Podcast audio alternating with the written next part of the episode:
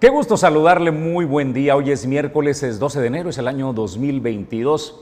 Es un gusto presentarle la información. Generamos la señal para Origen Televisión en vivo desde la ciudad y puerto de Manzanillo, Colima, México, en esta capital económica del estado, el motor de la economía. Yo soy Jesús Llanos. Es un privilegio estar al frente de estas cámaras y de este equipo. Pedro está hoy en los controles, a nombre de Ulises Quiñones en la producción general. Julio César González, mi querido Julio, te mandamos un abrazo y las mejores vibras para que te recuperes eh, pronto. Bueno, pues a nombre de todo el equipo, eh, equipo perdón, de Origen Informativo, es un gusto saludarle y darle la bienvenida a Origen 360, la información desde todos los ángulos. Quienes hacen posible que nosotros lleguemos cada día hasta el lugar donde te encuentres son ellos. Así es de que gracias a quienes hacen posible que nosotros estemos presentando la información el día de hoy. Así es de que bienvenidos a la información de Origen 360.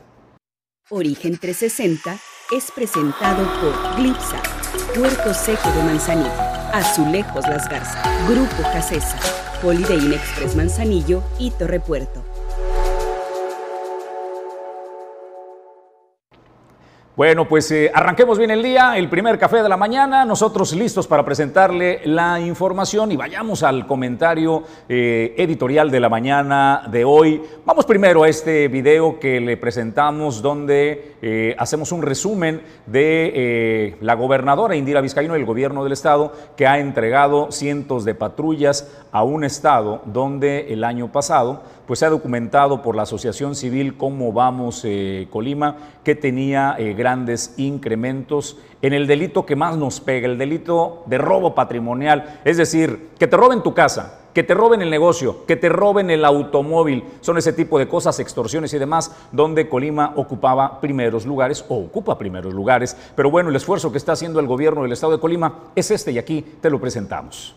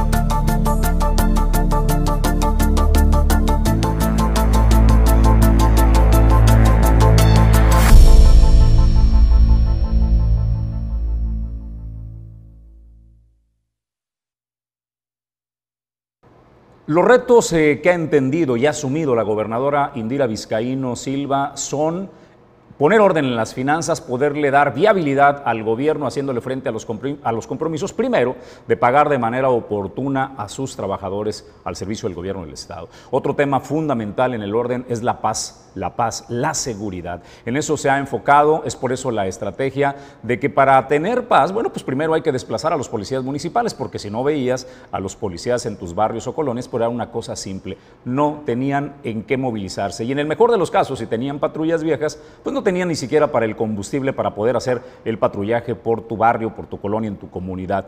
Bueno, inició eh, la entrega de patrullas en municipios, como ya lo has visto, ha entregado patrullas en Tecomán, en Cuauhtémoc, eh, Coquimatlán y en diversos eh, municipios. La pregunta es si el día de hoy te presentamos por qué en el municipio más poblado e importante del estado de Colima no han recibido las patrullas. ¿Por qué Griselda Martínez no quiere recibir las patrullas que el gobierno del Estado y la gobernadora Indira Vizcaíno quiere entregar? Te comparto esta gráfica que eh, la Asociación Civil Cómo Vamos Colima da cuenta pues de la situación de la seguridad. Eh, Colima, por ejemplo, eh, de acuerdo a lo que se publicó de enero a septiembre del 2021, sumaba 1.287 robos a casa habitación, de los cuales siete han sido violentos. En la media nacional anda en 36 eh, robos por cada 100.000 habitantes. Bueno, Colima está disparadísimo. Colima tiene 157.97 robos eh, por cada 100.000 habitantes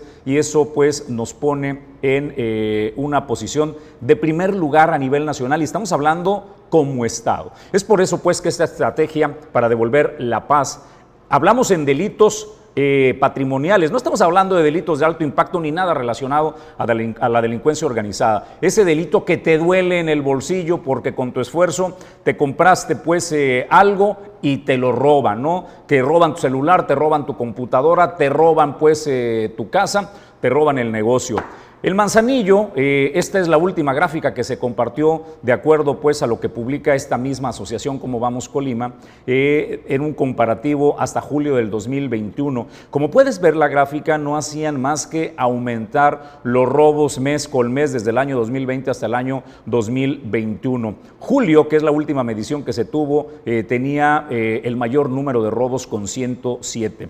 Es por eso entonces que la estrategia de seguridad en el puerto de Manzanillo también es una estrategia importante. La alcaldesa también lo entendió y nombró a un mando militar al frente de la seguridad pública de Manzanillo. Los esfuerzos, sin embargo, no se han visto reflejados. El punto que nos ocupa y lo que tenemos y te queremos presentar es la alcaldesa Griselda Martínez ha abierto una guerra fría con la gobernadora Indira Vizcaíno y podemos eh, citar diversos enfrentamientos que han sostenido en apenas eh, dos meses de gobierno que tiene Indira Vizcaíno. El roce más reciente que tuvieron, bueno, fue las luces eh, de la bahía de Manzanillo se ilumina, donde Griselda Martínez puso una oposición a la realización de este evento soterrada por encima, dijo que sí, adelante, que se realizara por abajo, generó una cantidad de impedimentos que ni siquiera el Cabildo de Manzanillo le aprobó la introducción de la pólvora para la realización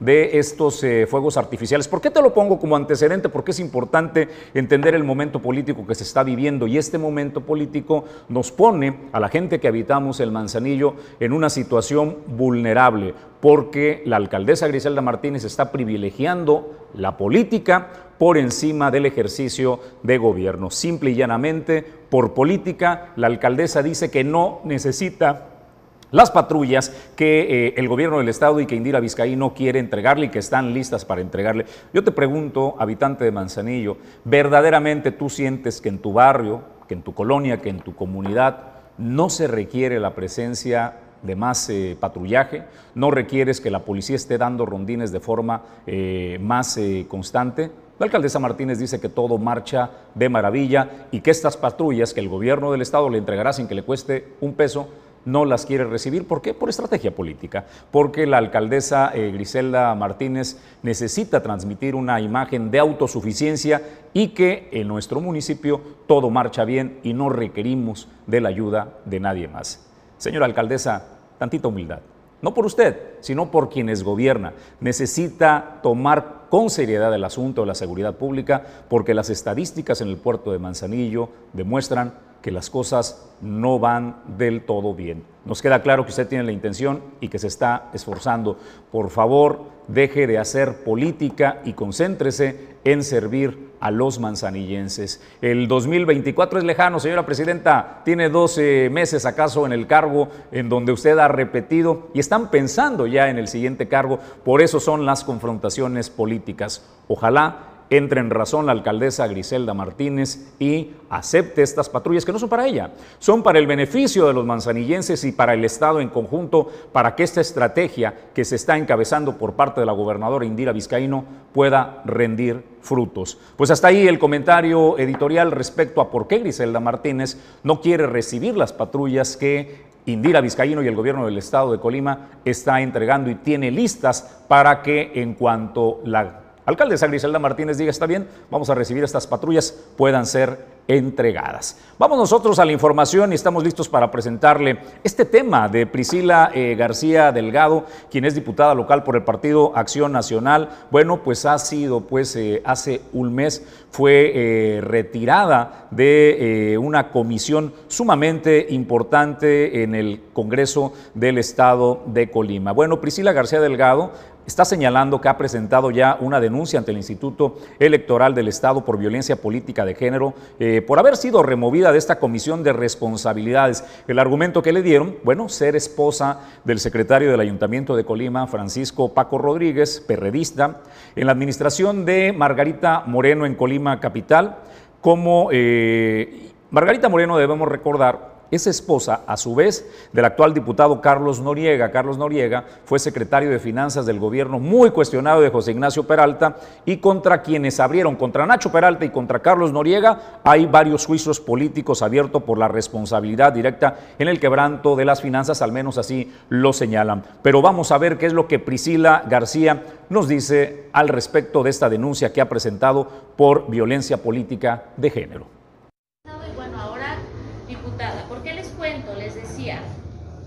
porque hace un poco más de un mes su servidora fue removida de la Comisión de Responsabilidades del Legislativo. El argumento de las compañeras diputadas que solicitaron esa remoción es que su servidora tiene un vínculo matrimonial con otro servidor público, el hoy secretario del ayuntamiento, Francisco, Francisco Rodríguez. Ese es un tema delicado y que pues, obviamente es este, totalmente falaz, es injustificada la forma en que se me se, me removió de esa, de esa comisión. Por lo tanto, ayer, el día de ayer, acudí a las 14.16 horas, acudí al Instituto Electoral del Estado a presentar la denuncia correspondiente por el tema de violencia política en razón de género. Como recordarán en su momento, se lo dije en tribuna, era un tema que no se iba a quedar solamente al interior del Congreso. ¿Y por qué lo hago? Les platico, no es un tema meramente eh, político, no es un tema personal, no es un tema de ir contra las compañeras diputadas y yo decirles y que ellas me digan. El tema es sentar un precedente y que la autoridad correspondiente en este tema, en un primer término, el Instituto Electoral, el Tribunal Electoral del Estado, se manifieste y digan si fue o no un tema de violencia política.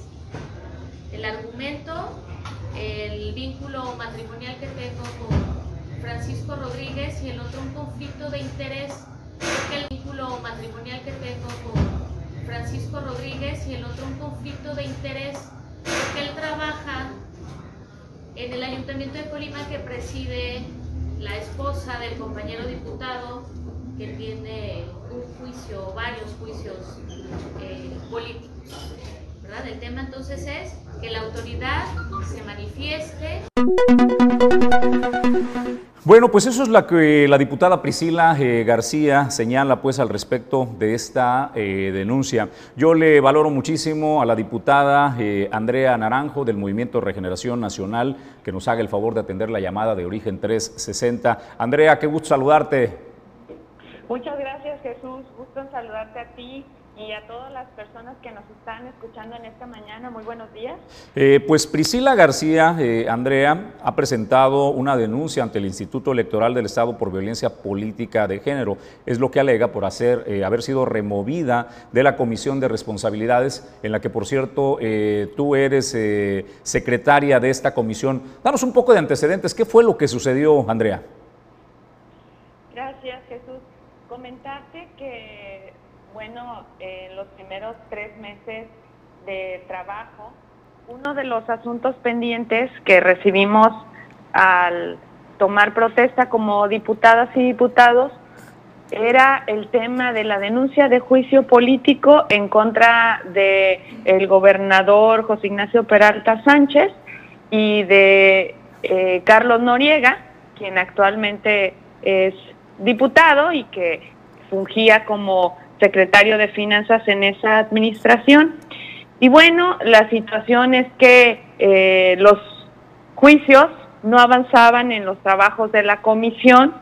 Eh, por un lado, pues se hizo cambio de presidencia en dos ocasiones y posteriormente, bueno, se, se convocaban a, a discusión de los temas y curiosamente todos los temas pues tenían un pero, ¿no? Tenían una eh, justificación por parte de la alianza PRI-PAN eh, y no pasaban los temas.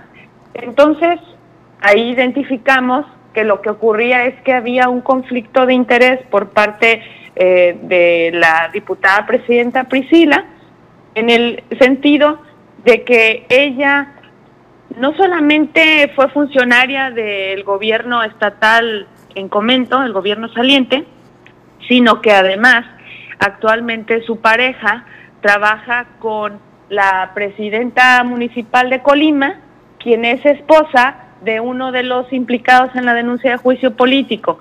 Entonces, digamos, en las pasadas elecciones, las diputadas y diputados fuimos conferidos con una responsabilidad que yo pienso es una de las más importantes en el Estado y que es representar a la ciudadanía y la voz del pueblo en la Casa del Pueblo, en el Congreso del Estado. Y pienso que una de las características principales que debemos tener es la honestidad, la transparencia, la responsabilidad y la imparcialidad en la discusión y votación de los temas. Y en ese sentido, pues ahí veíamos que evidentemente existía un conflicto de interés. Se presentó por parte de su servidora, eh, que es un derecho además, como integrante de la comisión, una solicitud ante la Junta de Coordinación Política, exponiendo mis argumentos y haciendo estos eh, comentarios. Se hizo una sesión de la Junta de Coordinación Política, se discutió el tema y ahí por mayoría se llegó a la conclusión de que se tenía que remover de esa comisión. Entonces, ella presenta esta denuncia de, de, violencia de género en contra de Viridiana Valencia Vargas, que es mi compañera, presidenta del Congreso y tu servidora. Decirte, bueno, que yo pienso que hablar de violencia de género cuando está en decisión si se lleva a juicio al exgobernador y su equipo más cercano, o las personas que más daño le han hecho a las y los colimenses, pues para mí es sinónimo de cinismo. Incluso nuestra compañera Priscila se supone es presidenta de la Comisión de Anticorrupción y Transparencia Gubernamental. Entonces, creo que no se puede desviar la atención de la opinión pública con un tema que sabemos que es muy importante. Fueron tres meses de trabajo en el que las diputadas y diputados recibíamos una semana sí y la otra también a servidores públicos quienes acudían porque no se les habían pagado sus quincenas. El gobierno estatal saliente a medio año del ejercicio fiscal dijo ya no tengo dinero. Implicó en ello eh, que se tuvieran que adelantar recursos del ejercicio fiscal 2022 de una manera histórica recibimos a todos los magistrados del Supremo Tribunal de Justicia, quienes pedían fuéramos el conducto para solicitar al gobierno estatal, al gobierno federal, que se les enviaran recursos, maestras y maestros que no tenían con qué comer en sus mesas. Entonces esto no se puede olvidar, esto no puede dejarse atrás. Si se robaron hasta los muebles y las servilletas de casa de gobierno, ¿Cómo podemos hablar de violencia de género cuando el tema en realidad es este? Entonces, esta es la situación. Oye, este, Andrea, déjame preguntarte algo. Eh, el papel que desempeña eh, Priscila García en esta comisión de responsabilidades, pues no, no, encabeza ella, ella no es la presidenta de esta comisión o sí encabeza esta comisión eh, de la que fue removida. No, no, era únicamente integrante de la comisión. Ok, ¿y era suficiente esta posición que ella tenía como para ser un obstáculo de que este juicio político contra Nacho Peralta y contra Carlos Noriega no avanzara? Porque al final del camino ese es el argumento inicial. Sí, por supuesto. Además decirte que, bueno, en, en ese sentido, la ley orgánica del Poder Legislativo del Estado de Colima, pues es muy clara. En el artículo 61 indica que los diputados que tengan algún interés personal o que interés, interese de la misma manera a su cónyuge, se tendrán que abstener de participar en el estudio, análisis y dictamen del asunto que se trate. Entonces, eh, en ese sentido, ningún diputado o diputada puede votar ni emitir su voto en cuestiones que tengan un interés personal o familiar. Cabe. Pues obviamente. Sí, Andrea, tú has sido una férrea defensora de los derechos de la, de la mujer. Eh, incluso antes de ser eh, funcionaria eras una activista, eres una activista pues de los derechos de las mujeres.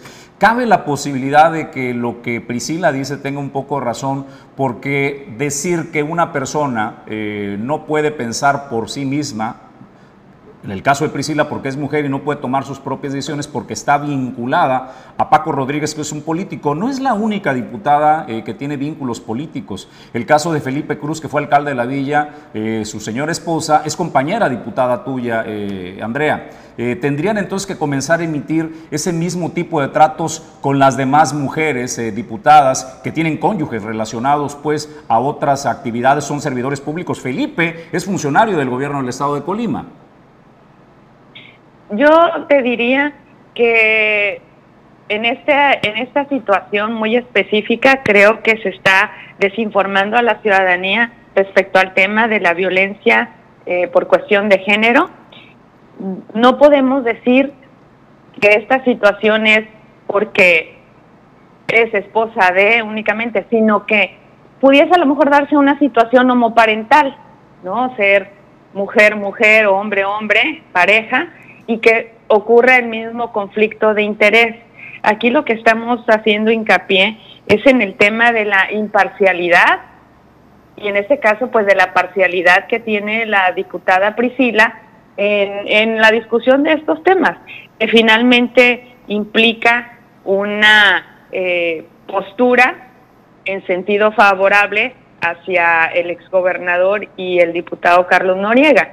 Entonces, Creo que el concepto de violencia política de género, en este caso, se está mal utilizando. Como bien sabes y lo comentas, pues tu servidora a lo largo de mi carrera política y profesional es un tema en el que he estado trabajando. Creo que todas a lo largo de nuestra vida política profesional lo hemos experimentado de alguna manera, incluso en campaña, es mucho más visible, pero creo que desviar la atención en esta ocasión pues es, es darle la espalda a la ciudadanía y se hace una incongruencia. Ahora resulta que las personas que denunciamos a los, a los corruptos, pues nos denuncian. Entonces, aquí hay una, eh, pues un juego político, ¿verdad? una situación. Ahora que ya no está entonces eh, Priscila eh, en esta comisión de responsabilidades, supongo que ese obstáculo queda eliminado y por ende veremos un juicio político probable contra Nacho Peralta y contra Carlos Noriega que fluya de manera más rápida?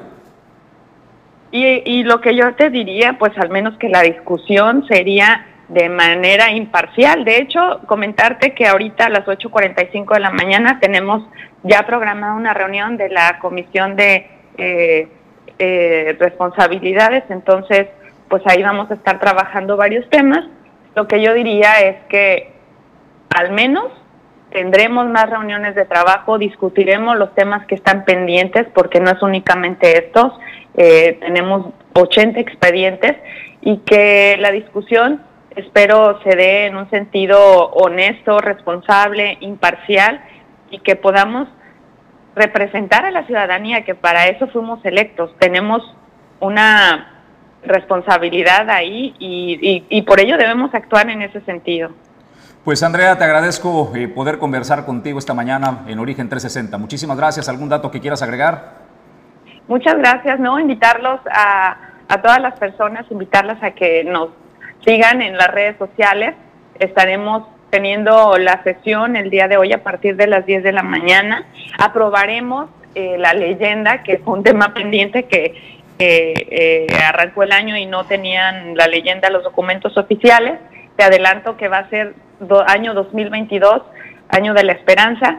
Y pues bueno, invitarlos a que, a que puedan seguir a través de redes sociales las sesiones. Creo que es importante que nos involucremos en temas eh, legislativos para que la ciudadanía esté enterada de qué es lo que está ocurriendo en el Congreso del Estado y agradecerte la oportunidad de informar a la ciudadanía lo que está ocurriendo. Pues de nueva cuenta, muchísimas gracias a la diputada del Movimiento Regeneración Nacional, Andrea Naranjo, eh, por esta charla. Muy buen día, Andrea. Buen día igualmente, hasta pronto. Bueno, pues para que pueda entender un poco mejor qué es lo que está eh, sucediendo con esta eh, denuncia que presenta Priscila eh, García del Partido Acción Nacional, que fue removida de la Comisión de Responsabilidades y que alega violencia política de género por ser la esposa de Paco Rodríguez, quien actualmente es funcionario del Ayuntamiento Capitalino que preside Margarita Moreno, quien a su vez Margarita es la esposa de Carlos Noriega. Qué belleza, ¿no? Este, familias, eh, maridos eh, o esposas que son diputados y por otro lado, ese mismo vínculo familiar son funcionarios, es decir, la política involucrada, pues, este, donde las familias pueden ocupar posiciones marido y mujer, como está sucediendo en el caso, pues, hoy día en el Congreso del Estado, en el gobierno del Estado y en alcaldías, cómo se reparte el poder en la línea de familia. Vamos nosotros a la información, eh, Pedro. Pues debido a que el nivel de contagio se ha acelerado exponencialmente, Colima se encuentra a dos puntitos. Estamos a un brinco dejar eh, de ser semáforo amarillo para pasar al semáforo naranja. Pero escuche pues cómo la señora secretaria de Salud pues le busca el tema para en lugar de decir estamos creciendo exponencialmente, decir, bueno, comparado con otras maneras las cosas eh, disminuyen. Yo la verdad me costó mucho trabajo entenderle. Vamos a ver si usted le entiende mejor a lo que nos dice la secretaria de Salud del Gobierno del Estado de Colima. Este día se cumplen ya cuatro semanas sin que afortunadamente tengamos decesos que lamentar. Y al reporte de ayer se registraron ya 171 casos en las instituciones del sector salud. Sin embargo, en la semana que estamos reportando, del 4 al 10 de enero, suman ya 1.062 casos, de los cuales han sido 479 hombres y 583 mujeres, las que son parte ya de esta estadística de inicio del año 2022. Comparativamente a la semana anterior, del 28 de diciembre del 2021 al 3 de enero del 2022, fueron 174 casos, por lo que vemos claramente cómo era seis veces menor que en la presente semana que estamos reportando.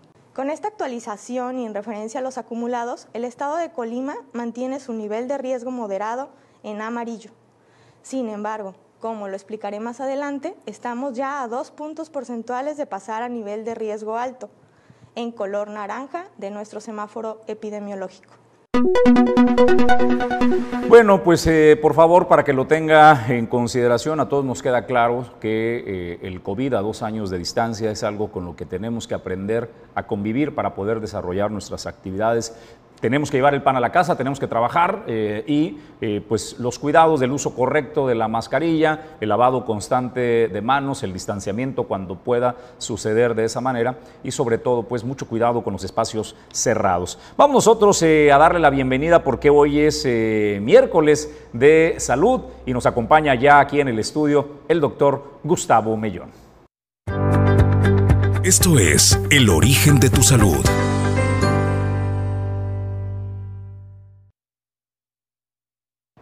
Bueno, pues en el origen de tu salud, el doctor Gustavo Mellón. Doctor, qué gusto saludarte. No te habíamos deseado feliz año porque no te habíamos visto aquí en el estudio. ¿Cómo estás? Muy buen día. Hola Jesús, buen día, buen día a todos los que nos escuchan y nos ven. Bueno, pues ¿qué, tema nos tienes el día de hoy, doctor? Hoy vamos a hablar de eh, un problema que es el más frecuente que se da en el aparato locomotor. Vamos a hablar acerca de los esguinces de tobillo.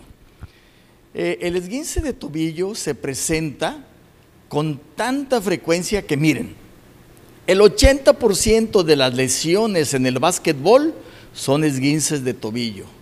El 20% de todas las lesiones en el atletismo y en el fútbol son esguinces de tobillo.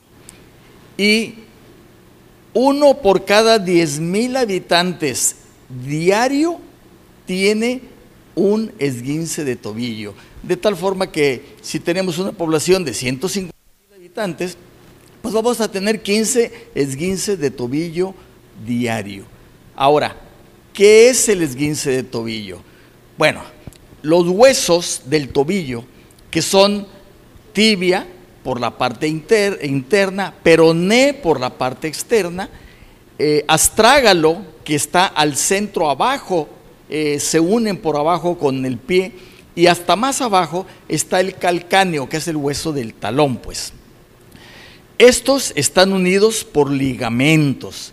Eh, el tibio eh, peroneo es un, le llaman sindesmosis, une la tibia con el peroné. El peroneo astragalino es otro ligamento que es el que más eh, frecuentemente se lastima. El 85% de todos los esguinces de tobillo van a ser de este ligamento, que está por la parte externa del tobillo. Ahora, ¿cómo nos vamos a producir un esguince? El esguince no lo vamos a producir principalmente por el deporte, ya hablamos. Ah, pero también es muy frecuente que un uso de calzado inadecuado, esos tacones altos que utilizan las señoras, eh, cuando tenemos debilidad en las piernas por falta de ejercicio, cuando tenemos un exceso de peso, el tobillo dicen, me lo torcí. Sufren una inversión forzada del tobillo y entonces al sufrir esta inversión forzada se lastiman los ligamentos. El ligamento es una banda muy fuerte, eh, elástica, fibrosa, que es difícil que se lastime. Ahora, cuando sufrimos este esguince de tobillo, se clasifica en tres grados. El grado más leve es el grado 1. Cuando tenemos un esguince de grado 1, eh, simplemente es una, una distensión, una leve lesión en donde hay ruptura de algunas fibras, en donde todavía podemos caminar con cierto dolor, con cierta molestia y se hincha un poquito. El grado 2 ya entonces hay un derrame, nos aparece es un moretón por debajo, se hincha, ya entonces no podemos eh, eh, de forma adecuada pisar. Y el grado 3 es cuando hay una ruptura total de los ligamentos. Y entonces sí, sangran, se manifiesta como moretones, se hincha, no puedes apoyar el pie. Cuando tenemos una lesión de un esguince de grado 1, eh, tres, cuatro días, no hay que apoyar con ese pie, hay que tomar analgésicos, antiinflamatorios, un vendaje y esperar unas dos semanas para poder hacer ejercicio. Cuando tenemos un esguince de grado 2, cuidado, ahí tenemos que inmovilizar el pie con una férula. Y, la, la inmovilización nos va a durar de tres a cuatro semanas. Ojo, no te quites esta férula porque te va a quedar un tobillo doloroso de por vida. Igual, además de meterle eh, la férula de, yeso o de polipropileno o de fibra, después de meterle hay que dar antibióticos, perdón, antiinflamatorios, analgésicos, a veces esteroides. Y el grado 3, que es el más grave del esguince, bueno, nos va a tardar de cuatro a seis semanas en sanar. No debemos pisar. En el grado 2 y grado 3 debemos usar muletas para no pisar, porque es una herida y esa herida no se va a cicatrizar si es que estás apoyando el pie. Eh, y es raro que tengamos que, que llevar a cirugía un esguince de tobillo. Normalmente sana con el reposo, antiinflamatorios, uso de muletas, diferir el, apoyo plantar. Eh, ¿Cómo podemos evitarlos? Pues haz ejercicio. Cuando hagas ejercicio, haz calentamiento, haz estiramientos. Eh, que el ejercicio no sea de fin de semana, que sea continuo, que sea un hábito. Baja de peso, utiliza un calzado adecuado para que no ocurra eh, esto. La rehabilitación física lo que va a hacer va a cortar hasta en 50% el tiempo de recuperación. Eh, cuando tengas un, que se te doble el tobillo, que se torce el tobillo, lo primero que tienes que hacer es ponerte hielo. Después de ponerte hielo, eh, debes no pisar durante unos días para que el esguince no se haga mayor. Y desde luego, tienes que acudir a tu médico, porque debemos incluso descartar una fractura. En ocasiones cuando vemos el moretón, lo hinchado y, dolor y que no puedes caminar, tomamos radiografía. Y es frecuente que el esguince de tobillo grado 3 se acompañe de una fractura. Y entonces sí, necesitas una cirugía. Ojo, cuando tengas una lesión de tobillo, acude a tu médico. Puede quitarte muchos dolores de cabeza. Pues doctor, como siempre eh, los consejos, las recomendaciones que nos dan para atender la salud. ¿Dónde localizan al doctor Gustavo Millón? Estamos en la avenida Elías Zamora Verduzco, número 62, en el Valle, Barrio 1, Valle de las Garzas, en Manzanillo, Colima, y nuestro teléfono es el 314-33-545-75. Pues en el origen de tu salud, el doctor Gustavo Mellón de la Clínica de Rehabilitación del mismo nombre. Gracias, doctor. Nosotros tenemos que hacer una pausa brevísima. Regresamos con más información en Origen 360, la información desde todos los ángulos.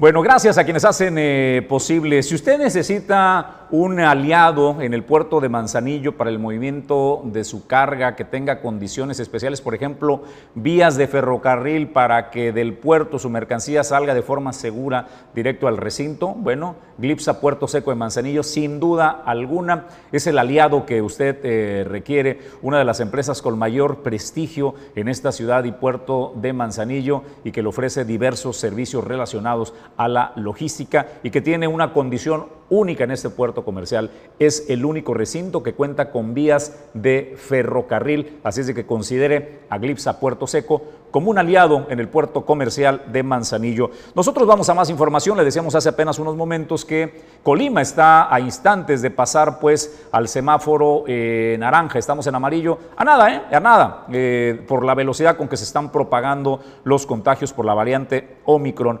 Es importante que comenzamos a entender y a distinguir los síntomas, porque la variante Omicron tiene síntomas ligeramente distintos a las primeras variantes como Delta y otras. Esto es lo que Hugo López Gatel nos dice para poder identificar estas variantes o esta variante de Omicron y su sintomatología. La variante Delta Omicron tiene un predominio por la vía respiratoria alta, la laringe, la faringe, la tráquea, incluso los segmentos de los bronquios principales. Pero afortunadamente, y esto es una circunstancia derivada de la biología de esta variante, tiene menor probabilidad o menor proporción de daño en los pulmones. Entonces, el cuadro clínico de Omicron, la expresión de la enfermedad por Omicron, es más parecida a el catarro común, es una enfermedad que predomina, en la que predomina la afección respiratoria alta, pero afortunadamente, insisto, con menor probabilidad de afección a los pulmones. Ahora, cuando esto se suma en la vacunación, también ya se ha descrito que hay patrones de comportamiento de la enfermedad COVID diferentes y las personas vacunadas con el esquema primario y con mayor razón quien ya tiene el refuerzo, tiene aún menor probabilidad de tener daño pulmonar. Y la enfermedad cursa eh, más eh, breve que el COVID causado por las variantes previas, incluida Delta, y la recuperación ocurre en pocos días. Bueno, pues este es el hombre que encabeza desde hace casi dos años eh, la lucha contra la pandemia, el hombre fuerte del presidente de la República, Andrés Manuel López Obrador, en esta tarea, y es eh, lo que nos dice respecto a cómo poder identificar la sintomatología de Omicron. Bueno, eh, en Ciudad de México comenzaron a sugerir que no se hicieran pruebas, que las pruebas no eran necesarias, que si tú comenzabas a manifestar esta sintomatología, pues simple y sencillamente te aislaras, te fueras a casa y que no era necesario que dieras por hecho que era COVID eh, lo que tú tenías. Eh, me parece pues eh, una propuesta equivocada porque la inmensa mayoría de personas que requieren pues este, un justificante, bueno, pues tienen que realizarse una prueba para que pueda tener validez ante el Instituto Mexicano del Seguro Social, quienes están afiliados o al ISTE, o poder comprobar ante su empleador, ante el patrón, que eh, se está atravesando por esta enfermedad. Así es de que me parecía muy fuera de lugar y muy fuera de sentido el que pidieran en Ciudad de México que no se realizaran pruebas. Hay quien levantó más de uno, levantamos las cejas y de, ¿es en serio? O sea, y comenzaron a sugerir las teorías, ya sabe cómo en todo, de que el gobierno lo está haciendo con la intención de que no se refleje el incremento, pero más allá de esa teoría de que si quieren o no reflejar un incremento eh, que está sucediendo, bueno, lo importante es que eh, si tú quieres realizarte la prueba para comprobar tu estado de salud para cualquier cosa, te doy los centros, pues, donde puedes realizarte las pruebas de antígeno COVID-19 en el sector salud en Colima. Por jurisdicción sanitaria, la jurisdicción sanitaria número uno, ¿y qué debes de presentar de requisitos? Bueno, presentar síntomas de dos días de evolución para evitar falsos negativos. El día de inicio de síntomas es el día cero. A partir de ahí cuentas tus, tus días. Los pacientes ambulatorios no, no con problemas respiratorios. Comprobante de vacunación contra el COVID si está vacunado, físico o en digital. Identificación oficial o CURP y ser eh, sin derecho a bien, es decir, que no tengas eh, IMSS o ISTE. Eh, además, no facultado para tramitar incapacidades. La jurisdicción sanitaria 1 hay una unidad médica móvil que está en Ignacio Sandoval, esquina con San Fernando. Está el Centro de Salud de, Colima, en Avenida 20 de Noviembre. Tenemos el Centro de Salud de Tepames, en Manuel Álvarez. Tenemos eh, Centro de Salud Zona Oriente Está el Centro de Salud Solidaridad, ubicado en Laguna de Alcuzahue, en Villa de Álvarez. Está el Centro de Salud de la Villa eh, de Tradición, en el centro de Villa de Álvarez, y el Centro de Salud México Vid en eh, Villa de Álvarez también. Eh, en la misma jurisdicción sanitaria número uno tenemos Centro de Salud de Coquimatlán. Esto ubicado en la avenida Jorge Septién, en Quesería, eh, perdón, el Centro de Salud de Quesería, en la avenida Jorge Septién de Quesería. El Centro de Salud de Coquimatlán, en eh, Galeana, esquina Calzada, sin número, en Coquimatlán. El Centro de Salud Gustavo Vázquez, esto está ubicado en Cañaverales 1417, el Mirador de la Cumbre, en Colima. Y el Centro de Salud de, Comala, Centro de Salud de Pueblo Juárez, ubicado en... Eh, carretera Colima-Tonila en Cuauhtémoc, Centro de Salud de Las Guásimas, Centro de Salud de Suchitlán, Centro de Salud de Cofradía de Suchitlán. Son muy extensos los centros de salud, vamos a ir poniendo las gráficas, eh, las desplegamos todas, Pedro, para que usted las pueda eh, constatar y acudir a su centro de salud y a su jurisdicción sanitaria para poder recibir esta prueba de COVID, eh, de antígeno, y pueda ser pues este atendido y presentar su prueba en las direcciones que ahí están desplegadas ya la pantalla. Muchísimas gracias, Pedro. Nosotros vamos pues eh, a más eh, información. Derivado de estos eh, contagios y de la pandemia, en la que le digo hemos atravesado ya más de dos años, ha generado una severa deserción escolar. Han dejado de asistir pues los alumnos, miles de alumnos en el estado de Colima. Oficialmente no se dice pues esta frase, pero está sucediendo. La gobernadora Indira Vizcaíno nos da a conocer pues que a raíz de la presencia del COVID en el 2020 llevó a que cuatro mil estudiantes ya no se inscribieran a clases, es decir, no han retomado los estudios bajo ninguna modalidad, sea a distancia o presencial. Al respecto es la declaración que nos da la gobernadora Indira Vizcaíno. Valorando todo esto, es que responsablemente hemos decidido mantener la vuelta presencial a clases. Esa decisión es responsable y si en algún momento la situación de la pandemia cambia, tengan por seguro que actuaremos en consecuencia. La actual es una decisión responsable y las decisiones que hacia adelante tomemos serán igualmente responsables. Y quiero decirles que con los datos de este arranque de año, la gran mayoría del sector educativo de Colima ha vuelto a clases presenciales. El secretario de Educación y Cultura, Adolfo Núñez González, ya les explicará con detalle los datos, pero del total de planteles educativos en el Estado, en todos los niveles, 75% están ya con actividades presenciales. Del total de alumnos, 64% están acudiendo a clases presenciales. Y del total de integrantes de la fuerza laboral del sector educativo, el 85% está acudiendo a actividades presenciales. Así es que podemos decir que los participantes del sector mayoritariamente están confiando en estas medidas de prevención del contagio y están respaldando la decisión tomada de la vuelta a clases. Precisa la gobernadora eh, Indira Vizcaíno que de estos 4 mil que estamos eh, hablando eh, de deserción regresaron cerca de mil. Sin embargo, un gran número, 3 mil siguen pues sin presentarse a las aulas. Podríamos hablar entonces en el estado de Colima de una deserción eh, derivado de la pandemia de al menos 3.000 estudiantes. Eh, vamos en más información relacionada al tema de la educación. Eh, el secretario de Educación, Adolfo Núñez, nos habla del regreso a clases, donde nos da a conocer los datos duros. 906 planteles de educación básica están, pues, son el, el universo. De esos 906 han regresado 805 que en porcentaje significan el 89%. Respecto pues a los alumnos, nos habla que de los 116.567 estudiantes, que es el universo del 100%, más de 85.000 que representan el 73% eh, han regresado. Y más de 13.000 maestros, eh, es el universo de maestros, 13.000 es el total, bueno, Casi 12 mil han vuelto, que representa el 90%, pero aquí están los datos duros que nos comparte el secretario de Educación en el estado de Colima. Podemos ver en la tabla que se está proyectando en educación básica, de las 906 escuelas que hay en el estado, 805 han vuelto a las clases presenciales, esto representa casi un 90%, el 89%. De los 116.567 alumnos, más de 85 mil, es decir, el 73%, han vuelto a clases presenciales y de las más de 13 mil personas trabajadoras en educación básica, casi 12 mil han vuelto a clases presenciales, lo que equivale a un 90%. En la educación media superior, de los 247 planteles, tienen clases presenciales solo el 24%, ahorita vamos a ver por qué.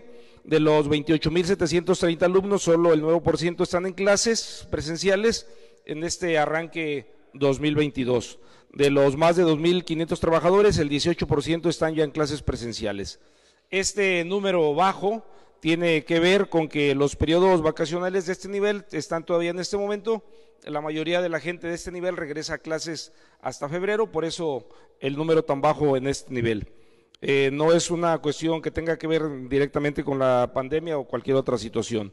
En el nivel superior tenemos vuelta a clases presenciales, 76% de los planteles, con la asistencia del 80% de alumnos y con la participación presencial, ahí sí del 100% de las maestras y los maestros. Esto nos da a nivel estado en todos los niveles educativos que el 75% de los planteles están realizando clases presenciales el 64% de los alumnos y el 85% de las y los trabajadores de este sector. Bueno, pues es el tema del regreso a clases y los datos duros, pero hay un tema en el sector de la educación eh, que nos eh, llama la, atención debido pues al quebranto de las finanzas que entregó José Ignacio eh, Peralta. Cuando estaba la entrega-recepción en, en, este tema de, de educación, bueno, ahí descubrieron una cantidad de irregularidades, pero vamos a hablar hoy de los aviadores. ¿Qué son los aviadores? Bueno, aquellas personas que reciben lana, están en nómina, pero que no se presentan a trabajar o que nadie encuentra, pero que están ahí. En ese respecto, pues, eh, cuando se cuestionaron los funcionarios sobre estos temas de los aviadores eh, en el proceso de entrega-recepción, aquí es eh, la respuesta que nos da el secretario de Salud, perdón, el secretario de Educación. Bueno, hay procesos de revisión que todavía estamos haciendo justamente porque la nómina en la Secretaría de Educación se nutre de dos ramas, digamos, ¿no? La parte que se paga con recursos estrictamente estatales y aquello que se paga con recursos federales, pero que también se procesa aquí en el Estado. Eh, ahí nos hemos encontrado también una pues una serie de comisiones que no necesariamente están justificadas y que nos han llevado a que tengamos escuelas que aún teniendo maestros con horas asignadas no están físicamente estos maestros. Entonces estamos en este proceso, sobre todo ahora que se determinó el regreso a clases, pero el secretario podría darles un poco de más información. Lo que sí te puedo yo insistir y reiterar es que en cada uno de aquellos casos en los que se identifique alguna irregularidad, nosotros estaremos procediendo legalmente. No habíamos llegado todavía, estábamos en el proceso de entrega-recepción cuando ahí aparecieron incluso nombres y apellidos que mm, desconozco la parte legal, si pudiera hacer yo mención de ellos, probablemente dentro de la protección de datos este, hemos guardado esa parte. Eh, solamente te menciono que algunos estaban bajo el esquema de beca y estaban becados por ahí en el extranjero, mm, lo cual no tiene nada de malo siempre y cuando se le dé oportunidad a diferentes gentes. Aquí el problema es que había gente que el mismo estaba becado desde hace 14, 16 años y que nunca ha regresado, dijera un compañero, este, a traerle a los niños todos los conocimientos y la experiencia que obtuvo en el extranjero, que yo creo que ya sería tiempo. Tenemos algunos casos como esos y otros que, eh, bueno, me, da risa por el comentario que hizo el compañero en aquel entonces y prácticamente lo hizo frente a las autoridades salientes, porque te repito, fue dentro del proceso de entrega-recepción, ni siquiera estábamos todavía al frente de la Secretaría. Y la otra parte que tiene que ver con horas, eh, la asignación de horas eh, que fueron dadas eh, sin orden y que de repente todavía no sabemos dónde está cumpliendo las horas fulano o fulana que se le asignaron en su momento, hablar de 2, 4, 6, 8, 14 o hasta 30 horas. Y solamente te puedo decir que una buena cantidad de esas personas fueron, no sé por qué les gustó siempre, asignadas al ISENCO. Esa es la parte donde tenemos un poquito más de problemas. No es un tema fácil meterse a fondo, pero se está trabajando. Los resultados esperamos tenerlos, dárselos a conocer. Pues en esta conferencia eh, en conjunto que ofreció la gobernadora Indira Vizcaíno y el señor secretario de Educación Adolfo Núñez, bueno, pues los dos hablan al respecto. Qué increíble este dato de que hay personas becadas hace 14 años 14 años ha durado una beca. Dígame usted, por el amor de Dios, eh, ¿quién tiene una beca? O sea, ¿qué carrera dura eso? Ni siquiera la de medicina, hombre, que andan rondando este, los nueve años entre que terminan la de médico, cirujano, partero y van a la especialidad. Bueno, encontraron un becado en el extranjero con 14 años. Son datos pues eh, que proporciona el gobierno del Estado y la Secretaría de Educación y en el que van a, profundizar y bueno, pues a deslindar las responsabilidades, porque si tuviéramos abundancia en las finanzas, bueno, pues a lo mejor nadie se daría cuenta y las cosas seguirían igual, pero un Estado que está quebrado, pues comienzan entonces a encontrar este tipo de cosas que nos han presentado. Es momento de darle la bienvenida y vamos a otros temas porque está en el estudio y me da muchísimo gusto saludar a Beatriz Ferreras, Betty Ferreras, que preside la Canirac en la ciudad y puerto de Manzanillo. Betty, qué gusto saludarte, muy buen día. Hola Jesús, buen día, buenos días a todos del equipo de 360. Muchísimas gracias, Betty. Bueno, pues eh, ante el escenario pues, de un semáforo que ahorita está en amarillo, amenaza con irse a naranja eh, de manera muy rápida, me gustaría primero preguntarte cómo concluyeron ustedes el año 2021 y el escenario por venir ante esta advertencia de semáforo para el, el sector que tú encabezas, que es el restaurantero, Betty. Pues mira, el final de año fue muy bueno, después de que, como ya sabes, vivimos todo julio, agosto, septiembre en semáforo, en semáforo naranja, rojo y que sí nos limitaron mucho los aforos. Realmente se cerró el año espectacular, mucha gente, muchos de los restauranteros pudieron sacar sobre todo las, los aguinaldos, los sueldos, las rentas. Entonces, bueno, realmente se puede decir que fue un fin de año espectacular para como lo que habíamos vivido en todo el año 2021. Y como siempre la referencia es el 2019, este prepandemia, ¿cómo les fue comparado con ese 2019, este el 2021, Betty?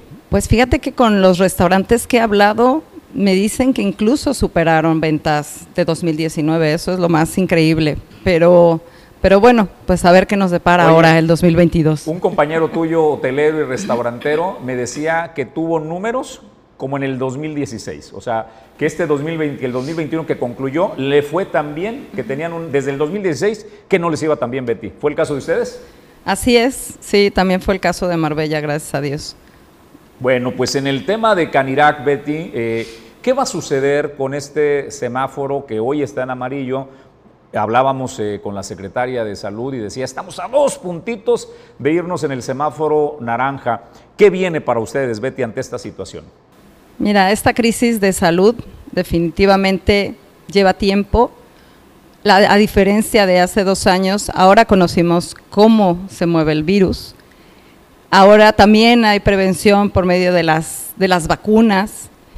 Y nosotros como restauranteros, pues seguimos con nuestros protocolos de sanidad, mucho más eh, específicos. Y también seguimos con lo de mesa segura. Entonces, bueno, esperamos que, los restauranteros, y los, bueno, los restaurantes sigan trabajando como, como llevamos haciéndolo hasta ahora. Considero que los restaurantes no son el foco de infección.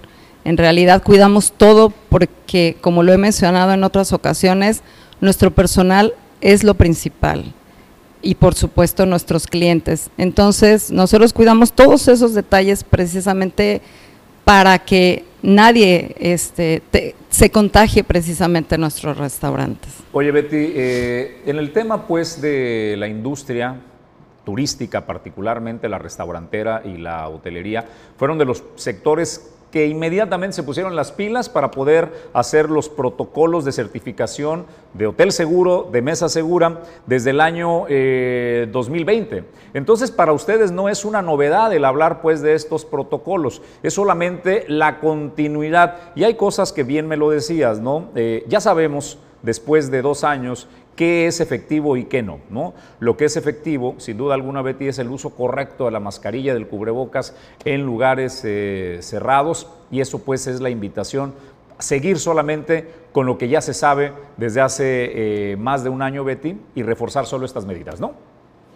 Esto, el cubrebocas, lavado de manos, el vacunarse, porque todavía está activo lo de la vacuna, el tener la- los, los tres refuerzos es el, es el ideal y es lo que yo invito a la, a la sociedad a que lo haga. Y con eso, pues es probable que a lo mejor, como lo han dicho, todos pasemos por, por el virus, pero puede ser de manera más leve, eh, en, si tienes todas las vacunas a que si no las tienes. Entonces, bueno, por parte de Canirac, esa sería la invitación, que sigan todos los protocolos y que se vacunen. ¿Qué les ha dicho sector salud de Betty? ¿Qué les ha dicho el gobierno y el municipio respecto pues a las condiciones del semáforo? Pues hasta ahorita no tenemos nada certero, de hecho hoy en la tarde me van a dar eh, algún dato más, pero hasta ahorita no tenemos nada de cómo se va a comportar el siguiente semáforo. No hay nada, ningún documento ahorita que, que nos diga cómo se va a comportar, Los pero en cuanto están sepa. funcionando de manera normal, Betty. Sí, así es, y como lo comento, con todas las medidas, con la distancia, con los cubrebocas en lo- de los meseros, como de la cocina, cuidándonos y siguiendo todos los, los protocolos de, de seguridad, de sanidad y de mesa segura. Pues Betty, te agradecemos en Origen 360 que nos acompañes la mañana de hoy y el dato final que quieras agregar.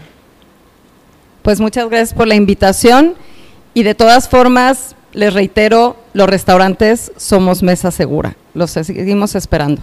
Gracias a Betty Ferreras, presidenta de la Canirac en la ciudad y puerto de Manzanillo. Y de Manzanillo nos vamos a esta zona metropolitana. Felipe Santana Linares, quien preside eh, en Colima, aquí en Colima, la Cámara Nacional de la Industria Res- Restaurantera, es el homólogo, el homólogo de Betty en Colima, dijo ver con beneplácito, así, así lo dijo con beneplácito, pues, este, que se realicen eventos como el de las fiestas eh, charrotaurinas de Villa de Álvarez, dice ya que permitirá continuar con la sinergia de la reactivación económica. Pero escuchemos la declaración de Felipe Santana de Canirac, Colima. Eh, nos interesa mucho la realización de las fiestas de eh, Villa de Álvarez, eh, no solo por el tema de cuidar nuestra tradición, sino de cuidar nuestra economía. La verdad es que eh, estamos en un punto ya inflexible en esta balanza económica Y el que la realización de las fiestas, no solo las de Villa de Álvarez, también las de Zacualpan y así como vienen las de Tecomán, hace que al Estado le ayude a un, a un, tema turístico, le ayude al movimiento económico, ayude a la preservación de los empleos y la preservación de las fuentes de trabajo. Sabemos que el tema es complicado por el tema de los contagios y por la afectación que tenemos todavía del COVID, pero creemos que eh, si no cuidamos y, defendemos ya la economía, más que cuidarla, defenderla, si no la defendemos, eh, vamos a caer en problemas sociales todavía más complicados, más temas de drogadicción, más temas de inseguridad, de desempleo, y eso nos va a llevar a un caos eh, que no quisiéramos ni pensar cómo puede terminar. Bueno, lo que eh, Felipe Santana también eh, argumenta, pues es un poco lo que la presidenta de Canirac Manzanillo también nos decía, ¿no? Tenemos que aprender a convivir como lo hemos hecho en los últimos eh, dos años con los cuidados que ya se sabe. argumenta Felipe Santana que si el virus evoluciona, pues nosotros también tenemos que evolucionar la forma en que convivimos con este virus.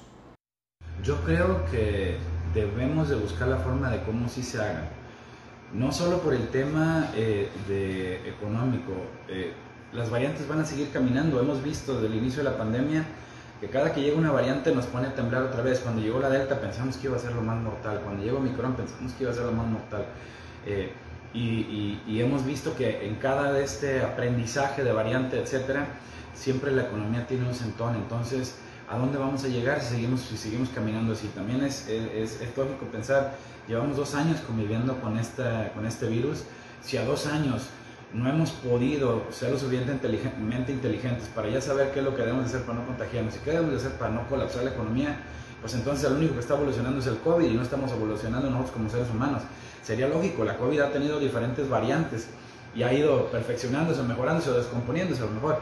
Y nosotros no podemos estar como estábamos hace dos años. Ya aprendimos qué se puede hacer, qué no se debe hacer, ya aprendimos cómo controlarla, ya aprendimos cómo prevenirla, entonces si ya con todo ese aprendizaje nos debe servir de algo para ahora salvar la economía. Hay muchas familias que deciden entre contagiarse o salir a trabajar, que deciden entre comer o pagar medicinas, entonces yo creo que ya responsabilidad no solo del gobierno del Estado, no solo de los municipios, sino también de la sociedad civil de decir, oye, ¿cómo ayudo a que mi Estado camine. Si no entendemos que vivimos en una economía local, que si le va bien al Estado, le va a ir bien al municipio, y si le va bien al municipio, le va a ir bien a una empresa, le va a ir bien a una colonia, le va a ir bien a un, negocio chico, mediano, si entre todos no colaboramos, si entre todos no buscamos consumir más en lo local, apoyar más en lo local, crear economías entre nosotros, cuidar nuestros festejos, cuidar nuestros negocios, cuidar lo que se hace en la vecindad, pues desafortunadamente lo único que vamos a hacer es mandar el bueno, y es que en el arranque de año en el estado de Colima, pues hay un montón de, festividades, ¿no? Estaba la feria de Coquimatlán, bueno, que es así la cancelaron, eh, las fiestas charrotaurinas de las villas, una de las de mayor eh, tradición, la fiesta de Limón en el municipio de Tecomán, el carnaval del puerto de Manzanillo, y en todos ellos, pues, eh, uno de los vínculos importantes, pues termina relacionado con la industria restaurantera, y por eso, pues, apuestan a que las cosas sigan fluyendo. Nosotros para concluir el informativo del día de hoy, pues la nota se la llevó y la tendencia en las redes sociales el día de ayer, voluntaria o involuntariamente, la subsecretaría de Cultura del Gobierno del Estado de Colima con esta imagen donde ponen las efemérides, que en teoría pues son eh, temas culturales de personas que han dejado un legado, que han trascendido. Esta imagen de Cristian Nodal ayer 11 de enero dice, un día como hoy nace Cristian Nodal y destacan una frase de una de sus canciones, si escribo esta historia en un árbol, se queda sin hojas. Cantante y compositor 1999, el nacimiento de este joven Cristian Nodal, que también se distingue por ser el novio de Belinda. ¿Y qué desató? Bueno, pues desató todo tipo de comentarios. Dice, si fuera Colimote estaría bien, tanto talento que hay en Colima y merece ser celebrado y ni una nota. Ha de haber trabajado en Telerisa el encargado de cultura de verdad que poca cultura colimota da vergüenza. Ojalá rectifiquen sus eh, contenidos, dice Osiris Preciado. Y luego otro usuario, Claudia Villa. ¿Qué les pasa a Cultura Colima? Marisol, no puedo creer esta publicación tan fácil que es googlear y aunque sea de Wikipedia sacar fechas importantes que valga la pena recordar. Rodrigo Reyes, qué lamentable ha caído una institución que llegó a lo más alto de la difusión cultural del país, incluyendo tradiciones como las fiestas charrotaurinas. ¿Así van a estar? O se las dejo en su nivel cultural, diría el Buki. ¿A dónde vamos a parar? Parafraseando. Pues señores, con esto nosotros nos vamos la mañana de hoy. El día eh, de mañana, jueves, estaremos puntuales 7.30 de la mañana. Pedro en los controles generales el día de hoy. Ulises Quiñones, producción general. A nombre de Julio César González, yo soy Jesús Llanos y le deseamos que tenga un extraordinario día.